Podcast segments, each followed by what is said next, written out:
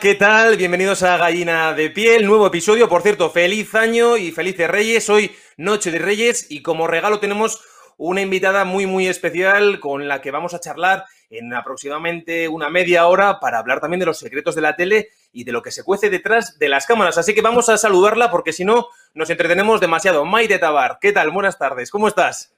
Hola, buenas tardes. Pues encantada de estar aquí, que es una oportunidad para poder Decimos buenas tardes, pero ya sabéis que aquí en, YouTube, en Gallina de Piel, es buenas tardes, buenos días, donde sea, porque nos ven por cualquier parte del mundo, o nos pueden ver, mejor dicho, no digo que nos vean, pero nos pueden ver por cualquier parte del mundo. Y bueno, vamos a empezar, ya sabes, a hablar sobre los secretos de la tele, sobre los secretos de lo que hay detrás de las cámaras. Hasta ahora siempre habíamos hablado con gente que se ponía por delante de las cámaras o que generaba un contenido muy directo de cara a lo que se ve en el encuadre televisivo o incluso en contenido de YouTube. Pero hoy vamos a hablar con una de las personas que ahora mismo están trasteando demasiado detrás de las cámaras, porque Maite, hay que situarte. Eh, vamos a ir contigo ya, vamos a presentarte, porque tú eres directora de contenidos de Backstage Producciones, eres subdirectora de un par de programas, de Tierra de Sabores y Un País Mágico en Canal Sur y Televisión Española respectivamente. Y por lo que veo, no voy a decirlo bien, que luego me echan la bronca en casa, eres también subdirectora y guionista de los dos programas. O sea, que cuéntanos un poco esa aventura, cómo, cómo es, porque con 30 años es esto una carrera muy, muy precoz. Bueno, yo estoy encantada con ahora mismo poder estar eh, detrás de las cámaras controlando un poco lo que es el, contenido de estos programas tan, tan maravillosos, que son dos escaparates para poder dar a conocer los, los recursos, la riqueza, el patrimonio, la historia, la gastronomía de, de sitios más en este año que es tan importante para la gente poder viajar sin moverse del sofá. Entonces creo que en ambos casos, tanto un país mágico como Tierra de Sabores brindan esa oportunidad para que la gente pueda ver sitios, conocer sitios sin, sin salir de casa y también para poder descubrir pues curiosidades de nuestra propia ciudad o nuestro propio pueblo, que muchas veces no tenemos esa mirada de la inquietud que, que sí que generan este tipo de programas que buscan un poquito eh, la curiosidad o o más al detalle de, descubrirnos cositas que normalmente pasan desapercibidas. Esas curiosidades, Maite, esas historias que se cuentan, bueno, para situar también un poquito a quien nos esté viendo, Un País Mágico es el programa de, Miguel de Lucas, del mago que recorre toda España con eh, ciudades y pueblos con, no digamos con encanto, con magia, pero sí ciudades que a veces nos sorprenden bastante porque viendo los programas a veces entran muchísimas ganas de repente decir, oye, yo no he estado nunca en Andújar, por decirte un programa así a bote pronto, y me entran unas ganas enormes de ir a Andújar o de repente quiero ir a Huesca o, en fin, a visitar San Juan de la Peña y dices, hostia, eh, aquí tienes programas y tienes contenido que, te abren bastante más los ojos. Esos programas de viajes en los que tú, por cierto, tienes, eh, por lo que nos has contado antes fuera de micrófono, tienes bastante mano porque aparte de ser la subdirectora, eres la guionista y quieres, digamos, tienes que hacer, trazar un poquito ese guion para que coordines un equipo entero. Cuéntanos cómo es la coordinación de un programa de viajes detrás de las cámaras, porque aunque se viaje por España, también son viajes bastante, bastante extensos y duraderos. Sí, eh, se trata de dos programas en este caso que, como bien decías, ¿no? Eh, buscamos encontrar destinos que no siempre son tan evidentes y poder invitar a la gente a darles la oportunidad de conocerlos desde una nueva perspectiva y sobre todo sacar los, los reclamos más desconocidos, no ir a lo obvio, sino que es la guía de viajes alternativa que ofrece eh, al viajero la, oportunidad de descubrir siempre detalles nuevos. Eh, esto se coordina pues eh, cogiéndolo con muchísimas ganas, ilusión, tratando a cada destino con el mayor de los respetos y el cariño, documentándonos al máximo para que cada línea que llega al espectador esté contrastada, verificada y estemos súper seguros de que el contenido que ofrecemos es, es veraz y es correcto porque al final da muchísimo respeto escribir una línea para televisión. vamos a ver, vamos a ver, pero eso de contrastar, eso de contrastar, ¿qué pasa? ¿Que os echan la bronca luego si no los espectadores? ¿O cómo es eso? ¿Qué pasa? ¿Que hay haters en Twitter? ¿O, cómo va eso? Porque asusta un poco eso. Bueno, hay que verificar, es verdad, hay que verificar, que cualquiera diría, vaya periodista estás hecho. Es cierto que hay que verificar, pero subrayas demasiado esa parte, ¿no? Que hay que estar muy al quite porque, bueno, además de, una, de ser una televisión pública, de ser un canal público que paga todo el mundo y que todo el mundo tiene los ojos puestos para que todo salga perfectamente, como en todas las demás cadenas de televisión, hay que decirlo, pero aquí especialmente por ese servicio público parece que tenéis como un peso más sobre los hombros para tener que, estar a la que salta todo el mundo.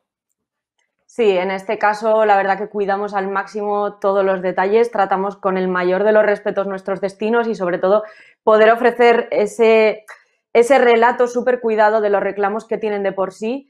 Y sí que da mucho respeto porque creo que nadie se imagina la cantidad de trabajo que hay hasta que generas el contenido de un minuto televisivo. O sea, es un trabajo en equipo tan minucioso, tan cuidado desde la preproducción, la propia grabación y luego la pospo que hasta que no lo vives desde dentro no eres consciente del nivel de exigencia que existe para, pues desde escribir una línea hasta eh, elegir qué plano va con ese contenido. Bueno, bien lo sabes también, cómo mostrar destinos para que salgan lo más favorecidos posibles y explotar todo, sus, todos sus reclamos para que lleguen al espectador con esa grandeza, ¿no?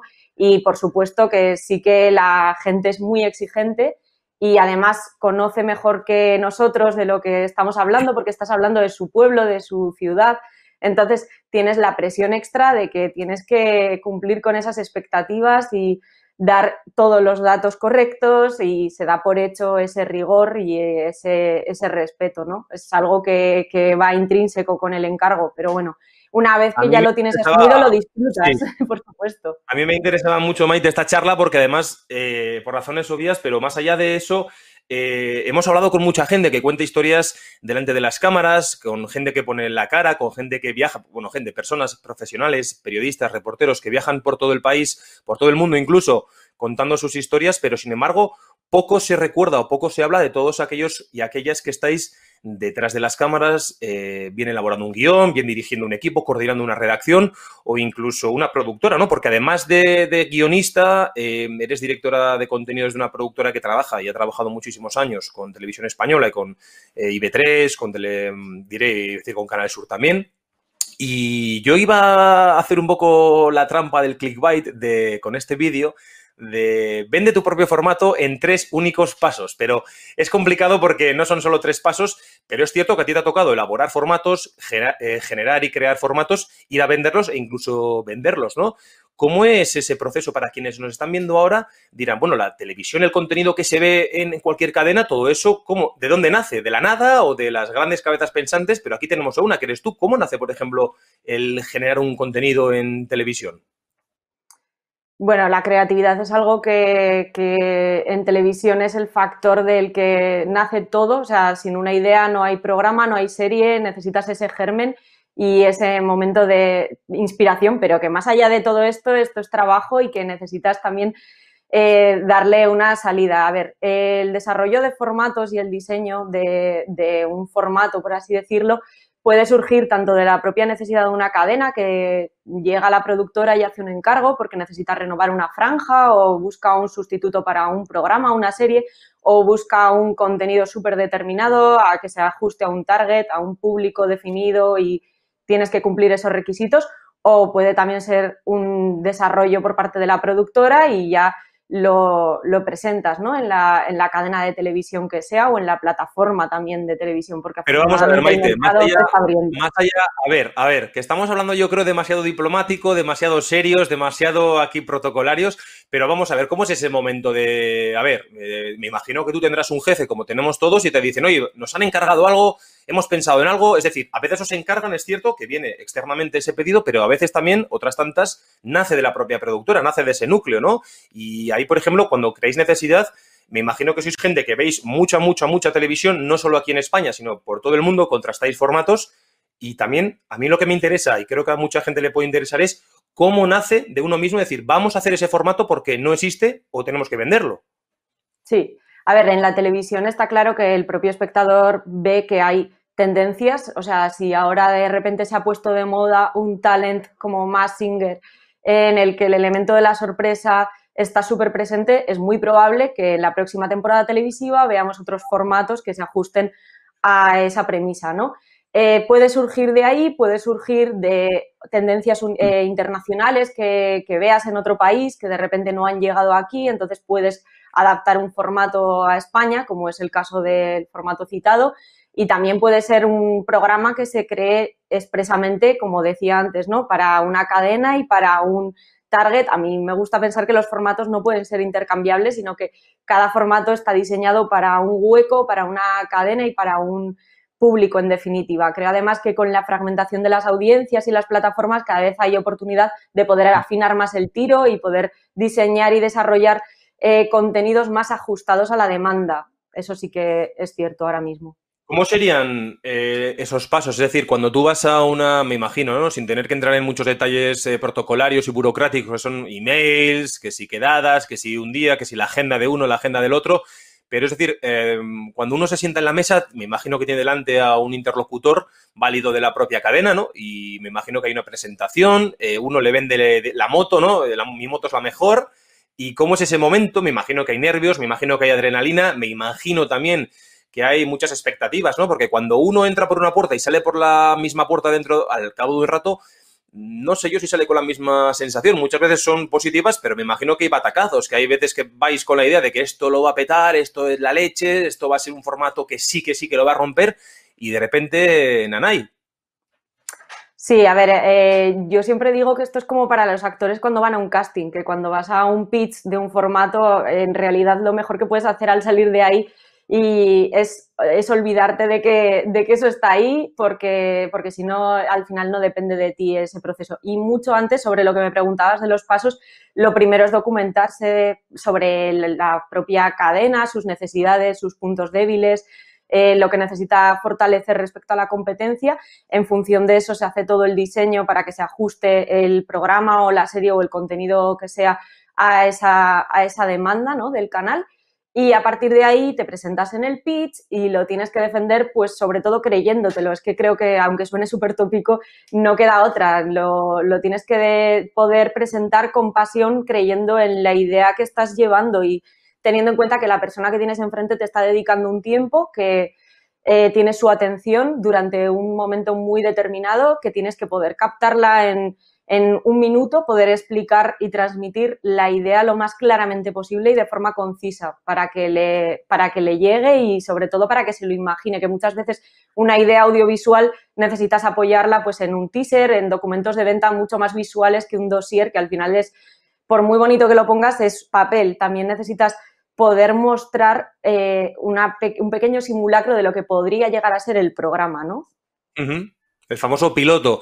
Oye, una cosa que además es muy interesante, me lo comentaba nuestro amigo Miquel Festaro, que también es un amante de la televisión, y me decía, oye, ahora que hay muchísimo reencuentro nostálgico de, por ejemplo, de física o química o los hombres de Paco, ¿no? Hablamos de ficción, pero no deja de ser contenido en televisión. Eh, cuando se quieren recuperar formatos de otras décadas, eh, y a la hora de plantearlo sobre la mesa, ¿no? Pueden ser, por ejemplo, imagina que vuelve el que apostamos, el Grand Prix, el juego de la OCA, eh, con grandes concursos de aquella época, con una gran logística y sobre todo con un gran presupuesto. Eh, a la hora de poder recuperarlos, ese presupuesto, obviamente por la situación económica que hay, por la coyuntura que hay de los últimos 15 años, ¿se tiene tanto en cuenta como para abaratarlo o para decir, no, esto supone un dinero, se mantiene el presupuesto? Es decir, la batalla del presupuesto también es otra de las cosas con las que os tenéis que pagar con las cadenas. Claro, sí, o sea, es como decía antes, lo bonito es hablar de creatividad en abstracto, pero luego las ideas las tienes que aterrizar y sobre todo cuantificarlas, ponerles un precio y presupuestar cada pequeño pues, mm, detalle de todo lo que va a llegar a ser levantar ese proyecto. Eh, respecto a los formatos nostálgicos de antes, todo el mundo quiere que vuelva al Grand Prix, todo el mundo quiere eh, sueña con que apostamos, está de moda la vuelta a los 90. Eh, lo que pasa que sí que es cierto que son formatos que por mucho que idealicemos el recuerdo de lo que fueron, ahora mismo la sociedad ha cambiado y la televisión es el reflejo de lo que somos. Entonces, quizá no tendrían cabida tal y como fueran concebidos entonces y también es cierto que se dirigían a un público, a una audiencia masiva en la que toda la familia al completo se sentaba en el sofá a ver la televisión a las 10 de la noche. Eso hoy en día, ese hábito está roto y tenemos que cada miembro de la familia ve la televisión en el dispositivo que quiere, cuando quiere, como quiere. Y normalmente es un hábito muchísimo más solitario. Entonces, quizá no tendría sentido recuperar ese tipo de formatos tan a lo grande y pues por supuesto que no, no serían con esa línea editorial y demás. Sí que es algo que antes también te iba a comentar, el proceso de documentarse para una cadena eh, es lo más complicado, yo creo, el mayor desafío para, a la hora de diseñar algo es em, poder eh, diseñar y desarrollar un contenido que se adapte a la línea editorial de la cadena sin que lo tenga ya la propia cadena. Es decir, poder aportar algo que sea de su estilo sin que lo tengan ya, o sea, esto dicho a grosso modo, para que, para que se entienda, ese es el mayor desafío que hay, creo. Fíjate, Maite, que hablabas de los desafíos que se interponen cuando vais a una negociación, a una venta, incluso a una ideación de, ese contenido. Hay muchísimos desafíos, entre ellos el presupuestario, ¿no? El tema económico, que ya no es lo que era. Y esto es verdad, esto es una cosa que ha ido evolucionando tanto, pero otra de ellas es la atomización de la audiencia, ¿no? De cómo, por ejemplo, muchísima gente eh, ve ya desde hace ya varios, varios años, y vamos a decir desde principios de la pasada década, desde 2012-13, ya cualquiera puede consumir contenidos a través de un dispositivo móvil, una tablet, un ordenador, e incluso los tiempos, el timing ha cambiado, ha cambiado muchísimo porque ahora lo que tenemos es una televisión y un contenido a la carta que también juega una baza impresionante, porque yo recuerdo aquellos programas de la final de, no sé si que apostamos tenía una final, o el juego de la OCA, o incluso los gran hermanos iniciales, hacían un share, una cuota de pantalla de un 40%, un 50%, o sea, una auténtica locura. Y ahora, sin embargo, eh, las audiencias, no te voy a decir que son un poquito más cortas en muchos aspectos, pero han pegado un bajón sustancial precisamente por eso, por la gran demanda de contenido que hay en muchas plataformas y sobre todo también porque las, las cadenas, los, eh, los canales de televisión están muy esparcidos. Eso es una cosa que vosotros y vosotras la tenéis en cuenta a la hora de tener que vender cualquier formato y a la hora de también de ver el target, ¿no? Ese grupo objetivo al que hay que venderle siempre el, contenido. ¿Tantos factores se tienen en cuenta ahora como se tenían antes, por ejemplo, hace 20, 30 años, que hablabas de los 90, una gran década, que ahora sí que es cierto que muchas tendencias, incluso ya sociales, económicas, eh, de moda, están volviendo, pero la televisión de los 90, de alguna forma, ya iba la pregunta, ¿está volviendo otra vez a la televisión actual ya de 2021? Bueno, yo creo que la televisión ahora mismo no tiene nada, nada que ver, pero sí mantiene una labor importantísima que se ha visto ahora muy potenciada por la situación actual de la pandemia y el cambio de hábitos obligado de, quedarnos en casa. Eh, es la labor de acompañar, de, poder fidelizar, de dar ese entretenimiento, de divulgar, de poder distraer y, y sobre todo que creo que ha hecho un papel importantísimo a la hora de de desconectar, de que la gente pudiera acceder a unos contenidos, a unos programas y a unos formatos que le hiciesen mirar para otro lado y poder, poder desconectar un poquito de toda esta realidad que vivimos. Entonces, respecto a la televisión de los 90, no, no tiene nada, nada que ver. El público ha cambiado, el país ha cambiado, es otro momento.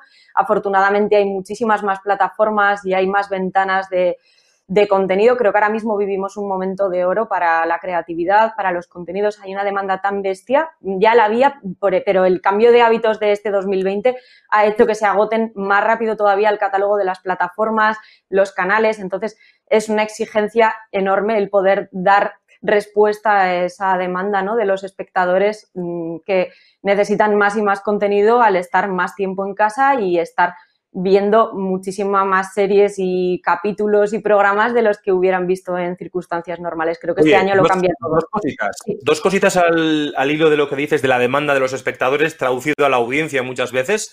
Eh, hmm. ¿Cómo llevas las audiencias? Bueno, las audiencias eh, son como cuando acababas de hacer un examen y estabas esperando esa nota.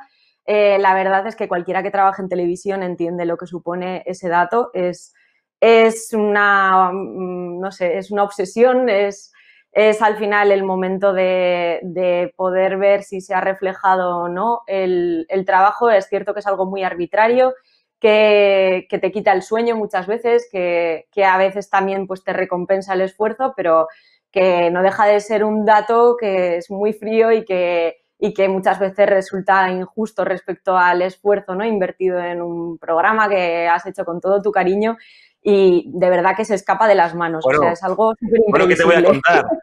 ¿Qué te voy a contar a la hora de dormir de la del día anterior, la noche anterior, que vamos, no dormir? Cuando las audiencias salen a las 8 de la mañana, lo comentaba Pedro Mardones al principio de sus tiempos en Callejeros, decía, bueno, yo me iba a la cama y no dormía. A mí me ha pasado lo mismo y tú lo sabes cuando ha habido programas de, de Vascos por el Mundo que competíamos contra grandes, grandes nombres de la televisión como Gran Hermano, La Isla de las Tentaciones, o bueno, bueno, eran, eran unas palizas históricas que te ibas a te a casa con, bueno, he hecho un buen programa, pero claro, como no esté validado por la audiencia, eh, va a quedar un poco como irrisorio, ¿no?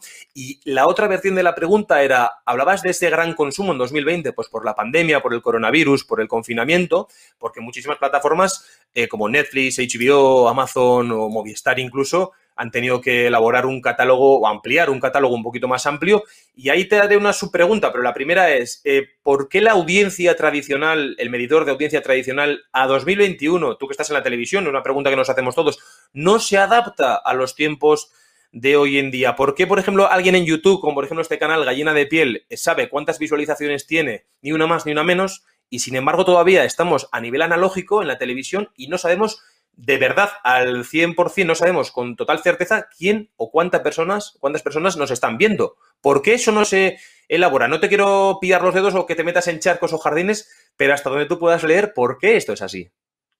Bueno, el tema de los audímetros es como un universo eh, lleno de, de, misterio y de leyenda negra, ¿no? Para todo el mundo que trabaja en este medio. De yo conozco a alguien que tuvo uno, o todo el mundo sabe los que hay, pero no terminan de encajar con los datos. Creo que es un melón súper complejo de, tratar y es una, pregunta que al final es lo que sostiene todo el mercado de la industria televisiva en abierto, porque sí que es cierto que las plataformas ahora mismo son las que tienen los datos de todos sus consumidores, sus usuarios, el minuto que se ve. Al final ellos sí que pueden diseñar formatos y programas que se ajusten exactamente a los hábitos que están viendo, al, al minuto hasta que hasta qué minuto se reproduce un contenido o lo que pasa que la televisión en abierta o tú ves la curva al día siguiente, el minuto a minuto es algo que está sujeto a tantísimos factores externos que puede ser desde que sea festivo al día siguiente a que haya hecho mal tiempo o a que la competencia haya contraprogramado algo en el último momento y de repente eh, se descalabre. Entonces creo que al final tú como productor tienes que estar tranquilo con el contenido que has entregado, que sea el, contenido más fiel al encargo y que, por supuesto, pues respete ¿no? en lo que son eh, los valores del propio formato y que estar satisfecho y tranquilo con lo que tú has hecho y más allá de eso es que la audiencia se te escapa. Entonces no puedes obsesionarte ni con eso ni con que de repente haya haters o eh, hoy en día es que es inevitable, es inevitable. Esa es la teoría, esa es la teoría, pero luego nos conocemos aquí todos y ya sabemos lo que, lo que ocurre. Oye, una cosa muy interesante, además se me ha ocurrido em, a nivel de formatos. Em, si tuvieses que rescatar, retocar y darle un lifting a uno que tú dijeras, oye, uno que me encantaba a mí ahora que puede triunfar, porque hemos visto La Isla de las Tentaciones, hemos visto Más Singer, eh, formatos que parece que ya los habíamos visto antes, pero no, es como un sí, pero no.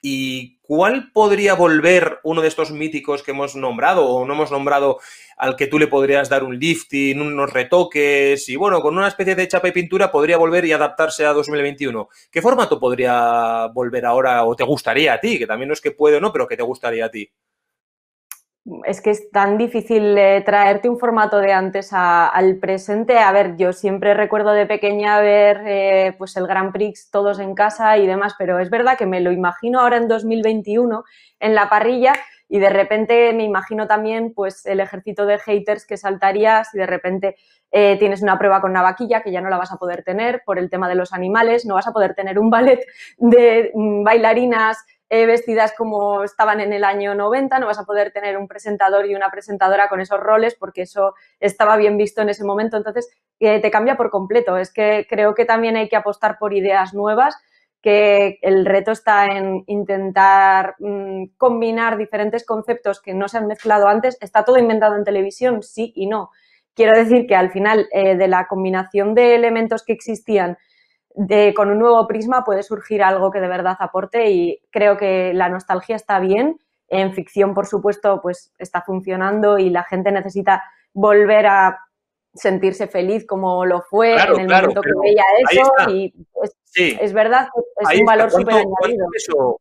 ¿Cuánto peso juega la nostalgia en todo esto? Porque cada vez vemos más eh, no te digo yo contenido, guiones o incluso escaletas que se le parezcan a la nostalgia, porque hay formatos que es que podríamos hablar de, formatos que, en fin, aburren muchísimo eh, a mí me aburren muchísimo las tertulias, los 3 contra 3, 4 contra 4, ¿no? Formatos inventadísimos que están, como decía un compañero, como bueno, decía Pedro Mardones, decían, hacen radio en televisión. Es que al final eh, se adopta, se gasta un dinero en, ciertos formatos que ocupan una parrilla cuatro horas, cinco horas con formato tertulia y quizás ahí no se innova. Yo entiendo también que ahora estamos en un momento muy complicado presupuestariamente en las cadenas, en las productoras, pues por cómo está el país, por cómo está también toda la coyuntura, pero no es el momento, y fíjate, yo te tiro y te lanzo ahí un guante para que lo recojas si quieres, no es el momento de agudizar la creatividad y de poder darle un poquito más, una marcha más, un paso más adelante y decir, oye, eh, en tiempos de crisis es cuando los formatos grandes, las grandes televisiones siempre han apostado. Y decía Borja Terán también, no se, no se está apostando quizás tampoco por esos nuevos formatos, por una parrilla nueva, ¿no? Por una, una, cadena que llegue septiembre en la nueva temporada y que tenga 6, 7, 8 programas nuevos. Ahora como mucho ves uno y si lo ves, ¿no? Incluso tampoco es eh, muy, muy, muy, muy visible. ¿Esto por qué sucede? Bueno, al final en la televisión hay una regla no escrita que es el si está bien algo no se toca, entonces de ahí que sean tan conservadores a la hora de mantener lo que, lo que funciona, por así decirlo. Eh, sí que es cierto que también ahora mismo eh, bastaría con dar nuevas oportunidades y nuevas miradas a, voces de, de, otra generación para que se renovase la parrilla. Al final, si das oportunidad a nuevos creadores para que se pongan a escribir y diseñen historias que cuenten sus propios problemas y conflictos y, dar paso a, esas nuevas oportunidades, eh, creo que todos los que ahora mismo tenemos trabajo, tenemos trabajo porque alguien nos dio la oportunidad en su día y debemos poder seguir atentos a, las nuevas eh, generaciones o voces que hay en el audiovisual que tienen tanto que aportar.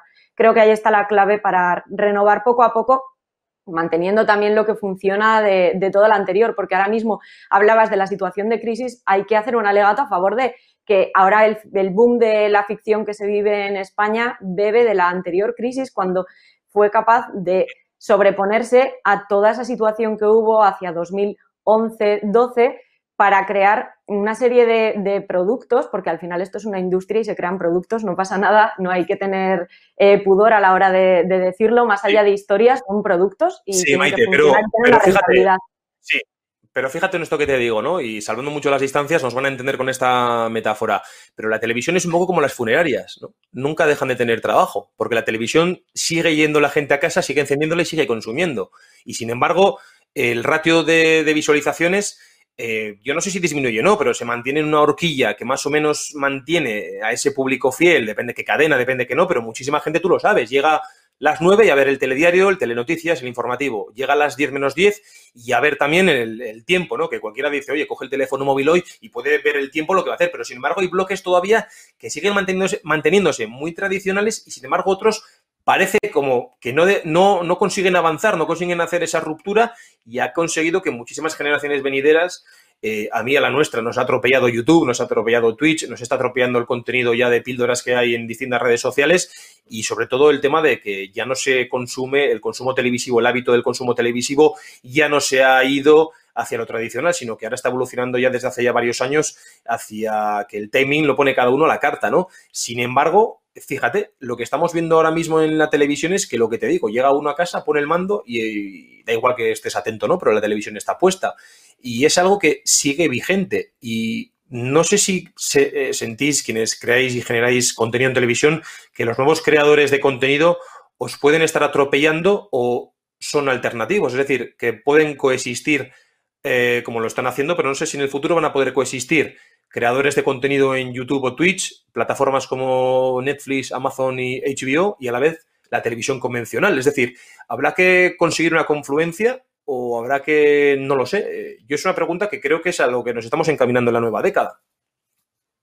Eh, bueno, yo para empezar sí que quería señalar que creo que ahora mismo la atención cada vez es más limitada. La gente tiene eh, una y dos pantallas y tres pantallas en simultáneo, entonces es muy complicado poder mantener esa atención captada durante toda la duración de, un programa o de un capítulo. Es imposible, todo el mundo está a la vez pendiente de otros estímulos.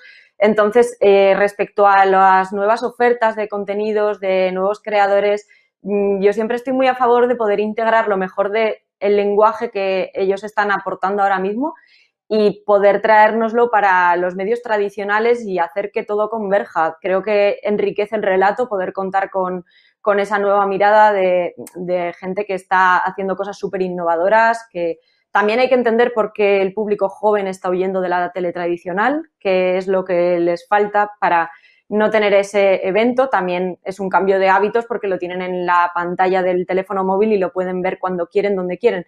Pero cuando hay algo que de verdad suscita su interés, van a verlo independientemente del dispositivo en el que lo hagan y de cuándo lo hagan. Entonces, el contenido va a estar siempre ahí, da igual en el dispositivo que se reproduzca o que el hábito haya cambiado. Ya no nos sentaremos a las 10 de la noche en un prime time como en los grandes capítulos de, del final de temporada de Los Serrano, de Aquí no hay quien viva, o las finales de, de OT con esas audiencias, ¿no? Pero Esa igualmente cuando... Hay...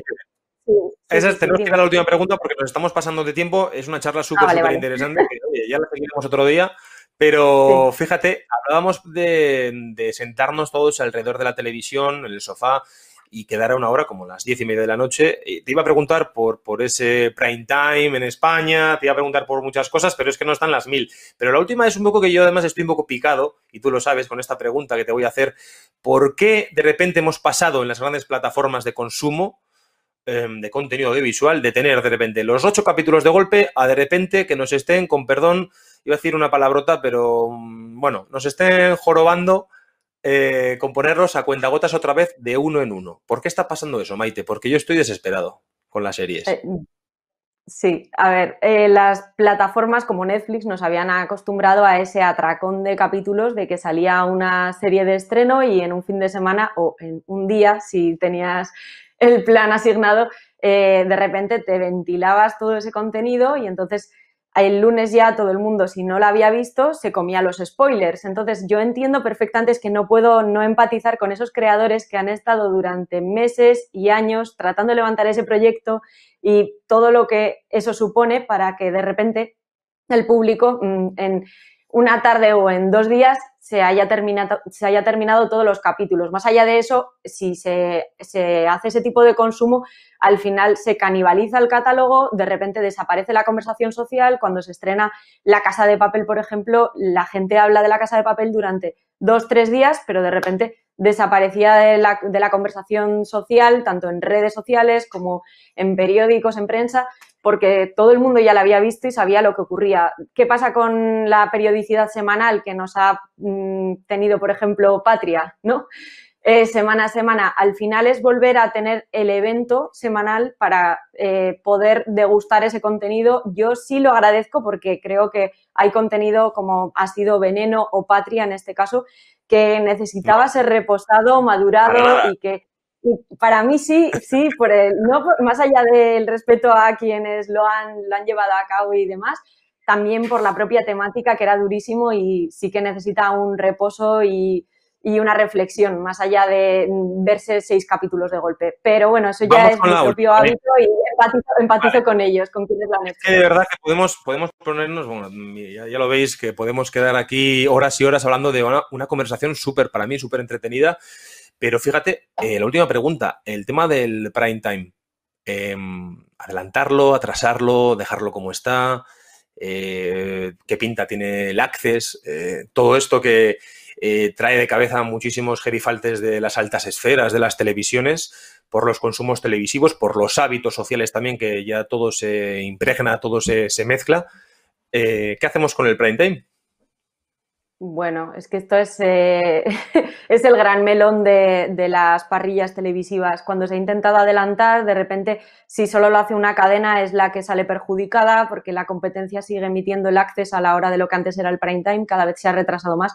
Es una auténtica locura que nos sentemos a las 10.45 de la noche y no haya empezado un capítulo, sobre todo pues con esos hábitos que al final acaban arrastrando y hacen que el programa o el capítulo termine a las doce y media, una de la mañana, una y cuarto, o sea, es una locura. Entonces, al final es una, una, guerra en la que están todas las cadenas al mismo nivel y creo que o van en bloque y realmente se adelanta el prime time por parte de todas unánimemente, o mientras tanto, si el esfuerzo solo lo hace una, eh, es que no tiene el arrastre. Mm, tiene que ser algo que eh, sea un esfuerzo conjunto y eso es algo muy difícil porque hay muchísimos intereses en juego. Creo que ahí está la clave de, que nadie se atreva del todo a mover ficha, porque deberían ir todas en bloque y eso es algo que, que, será difícil que se pongan de acuerdo. Venga, me dicen que es la última. Y rapidito, formato que te ha sorprendido este año, para bien, y formato que te ha decepcionado bueno, este año, 2020, que estamos, llevamos solo cuatro o cinco días de 2021, pero para bien y para mal, 2020, formatos, dime rapidito. Bueno, para mí los tengo clarísimos los dos. Eh, para mal, la Isla de las Tentaciones, yo sé que ha sido un fenómeno y que es un placer culpable, pero obviamente pues no, me identifica y me, me, parece que es algo que fue novedoso en su primera edición, pero ahora que se va a estrenar ya la tercera, creo que ya no debería tener más recorrido, opinión personal. Y más allá de eso, programa que es todo lo contrario y que ha aportado y ha hecho que la gente se vuelva a sentar frente al televisor es más Singer. Creo que eh, implementará un montón de cosas para la siguiente edición. A mí me ha tenido pendiente. Eh, me parece que tiene muchísimo mérito hoy en día ser capaz de llegar y aportar algo nuevo. Creo que hay que saber eh, admirar con respeto y humildad lo que hace la competencia. Creo que todos los que estamos, nos dedicamos a esto somos súper intensos y frikis, estamos todo el rato hablando de lo nuestro y, al final programas así son los que nos inspiran y nos llevan a, hacer mejores contenidos. Bueno, Maite, eh, ya ves que la música aquí suena y esto es un poquito como la radio, como la antigua televisión. Aquí suena la música, va ingresando y hay que despedir. Una canción además, que creo que te gusta. Eh, Maite Tabar, Maite Sune, que tienes nombre de youtuber, yo creo que puedes empezar también a hacer este tipo de contenido porque es muy interesante y creo que además después de este vídeo te lo van a demandar porque le auguro bastante, bastante éxito. Que ha sido un placer que te hayas pasado aquí por los micrófonos de Gallina de Piel, que nos ha encantado a todos este, bueno, pues esta masterclass que nos has dado a todos de, televisión, de formatos, de guion, porque además creo que media hora resumida es una buena, muy, una píldora muy maravillosa y que lo vamos a agradecer todos. Gracias por estar aquí y vosotros eh, ya lo sabéis, si os ha gustado este vídeo y queréis ver más, ya sabéis que tenemos que hacer ahora nuestra propia promo. Eh, suscribiros al canal de Gallina de Piel, dadle like y comentadnos lo que os ha parecido porque creemos que, este formato, que este programa, que el de hoy además tiene bastante miga. Así que os esperamos, os leemos y os escuchamos. Hasta la semana que viene. Gracias.